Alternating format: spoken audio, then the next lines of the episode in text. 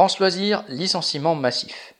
France Loisirs, marque de vente de livres sur abonnement, vient de subir une entre guillemets reprise, laissant sur le carreau plus de 80% des salariés.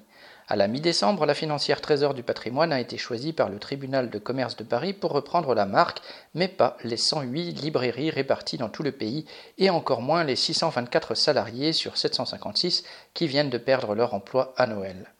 France Loisirs a été la propriété des riches maisons d'édition Bertelsmann et Presse de la Cité pendant des décennies et leur a rapporté de jolis bénéfices à l'époque de son activité florissante quand il y avait plusieurs millions d'abonnés.